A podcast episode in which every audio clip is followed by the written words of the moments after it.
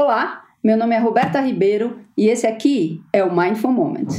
Essa temporada fala de poesia de Fernando Pessoa e mindfulness.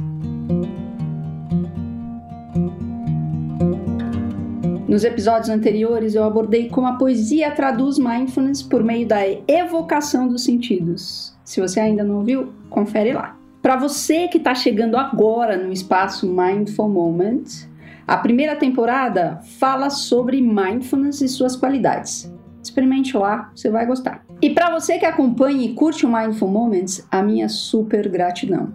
Tenho recebido mensagens sobre como o Mindful Moments faz diferença na sua vida, trazendo perspectivas diferentes, orientando práticas que ajudam a não se perder nos momentos complexos da vida e mais apreciação nos momentos de felicidade e satisfação.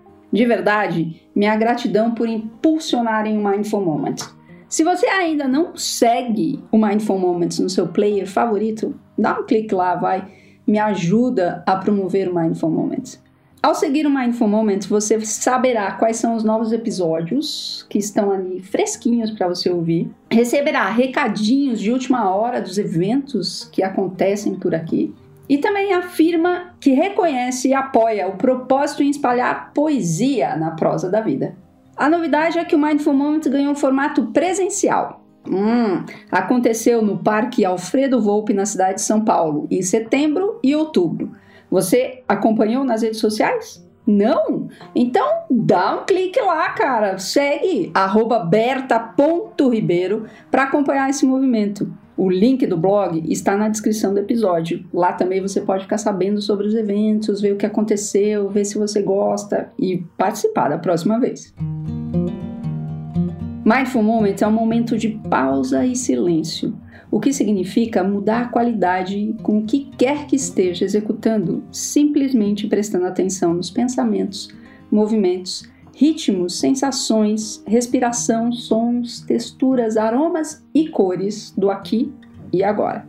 Quem sabe ao terminar de ouvir esse podcast você se sinta mais pleno, presente e acordado, navegando o rio da vida, capitão do seu próprio barco, mesmo sabendo que não existe barco nenhum.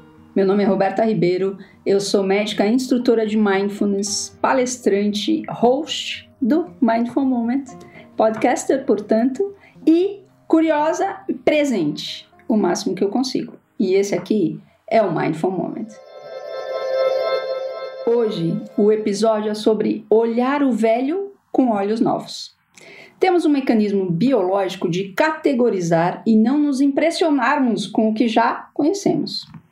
Classificamos imediatamente, reconhecemos e esquecemos o que é real para nos relacionar com o conceito e as expectativas do que está acontecendo na realidade objetiva do aqui e agora. Como sempre, eu vou compartilhar um evento pessoal atual como exemplo desse mecanismo. Não que eu seja exemplo a ser seguido, mas quem sabe minha experiência pode ajudar você a identificar os seus mecanismos. Ultimamente, eu tenho estado mais próxima no cotidiano da minha mãe. Ela precisa de mim e eu dela. Outro dia, estava com minha mãe, compartilhando o cotidiano com ela, sentada no sofá da casa dela, no começo da manhã, conversando sobre a saúde dela.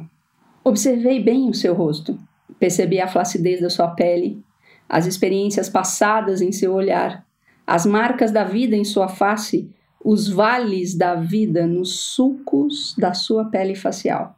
Não era com ela que eu estava falando, era com a minha mãe.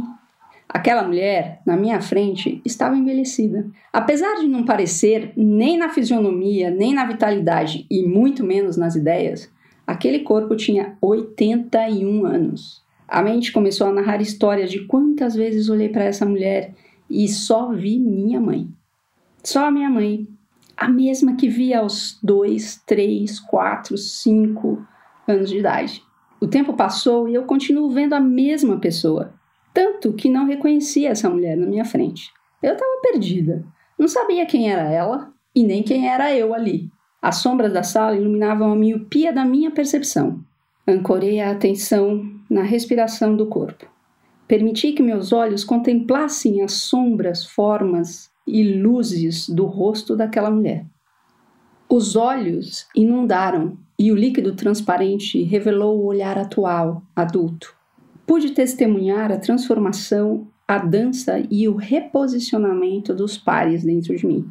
O olhar anterior, que apesar de infantil, não expressava pureza, mergulhou no horizonte oeste da subjetividade da minha mente, com as cores do pôr do sol, enquanto ao leste apontava a maturidade prata como a lua cheia e iluminava a candura, a integridade e a inocência do olhar adulto que contemplava naquele rosto passado o presente da nossa história pela primeira vez.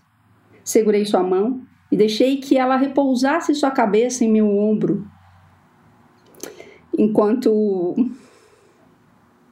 sentia profunda gratidão por testemunhar os fluxos da vida, que da parte fez o todo capaz de amparar o todo que o gerou. Pronto, estava ali plena de mim, experimentando a completude daquele encontro inédito, anônimo, desconhecido. Eu e ela, ela e eu, nós, navegando o presente de nossas histórias, que serão contadas pela primeira vez na voz de mãe e filha, dois inteiros do mesmo absoluto. Tudo isso pela primeira vez. Álvaro de Campos escreveu cartas a Alberto Cairo. Assim, como esses personagens conversavam dentro de mim, eles escreveram dessa forma. Para contextualizar, Álvaro estava discutindo a sensibilidade de Cairo com um conceito direto das coisas, referindo-se a um poema em inglês sobre uma flor amarela à beira de um rio, ser apenas uma flor amarela à beira de um rio para um homem. E Cairo disse: O que esse seu poeta inglês queria dizer é que para esse tal homem, essa flor amarela era uma experiência vulgar ou coisa conhecida. Ora, isso é que não estava bem. Toda coisa que vemos, devemos vê-la sempre pela primeira vez porque realmente é a primeira vez que a vemos. E então cada flor amarela é uma nova flor amarela, ainda que seja o que se chama a mesma de ontem. A gente não é o mesmo, nem a flor amarela mesma. O próprio amarelo não pode ser já o mesmo. E é pena a gente não ter exatamente os olhos para saber isso, porque então éramos todos felizes. Vamos praticar? E para praticar não precisa mudar nada, nem no seu corpo, nem na sua posição, nem na respiração, em nada. Nem sequer fechar seus olhos. Mas ancorar a atenção nos pontos de apoio que o corpo tem nesse momento. Podem ser seus pés no chão, as coxas e o quadril na cadeira as mãos no volante, quem sabe? As mãos apoiadas no colo. E quem sabe você possa permitir que a sua atenção repouse na respiração que o corpo executa nesse momento. Quais são os movimentos que acontecem na respiração? e talvez isso seja mais proeminente para você na expansão e contração do tórax e ou abdômen. E a intenção é apenas perceber a respiração profunda, superficial, rápida, lenta, seja lá como for. E quem sabe você possa permitir ainda que o seu olhar, se os seus olhos estiverem abertos, possa registrar as cores, formas, luzes e sombras do ambiente, sem julgamento, como se fosse pela primeira vez. e ao mesmo tempo ir percebendo o que é que vai acontecendo no seu corpo enquanto você direciona a atenção para aquilo que está acontecendo aqui e agora. Deixe a sua atenção repousar nos sons do ambiente, nos sons de longe, nos sons de perto e quem sabe nos sons de dentro. E perceba quais são as sensações que emergem no corpo, as sensações, as emoções. E até os pensamentos. E quando você perceber que o pensamento que emergiu levou a sua atenção para a narrativa das histórias que ele conta, gentilmente retorne a atenção para o momento presente, ancorando o foco na respiração, nos movimentos que o corpo faz na respiração ou nos pontos de apoio que o seu corpo tem. E seja lá o que for que estiver emergindo no corpo, simplesmente observe. Não atue, não reaja. Permaneça quieto, silencioso, contemplando o momento presente, como quem contempla Monet pela primeira vez. Em poucos minutos vamos fazer a transição entre esse estado de atenção focada para atenção do cumprimento da agenda, dos seus compromissos, dos cuidados que você necessita realizar.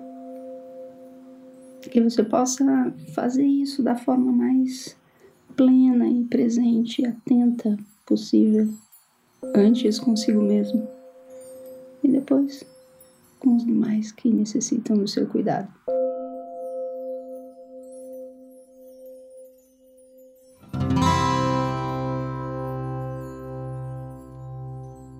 Muito obrigada por sua prática, por sua presença. E se você gostou, compartilhe. Se você conhece alguém que pode ser beneficiado com o podcast, indique.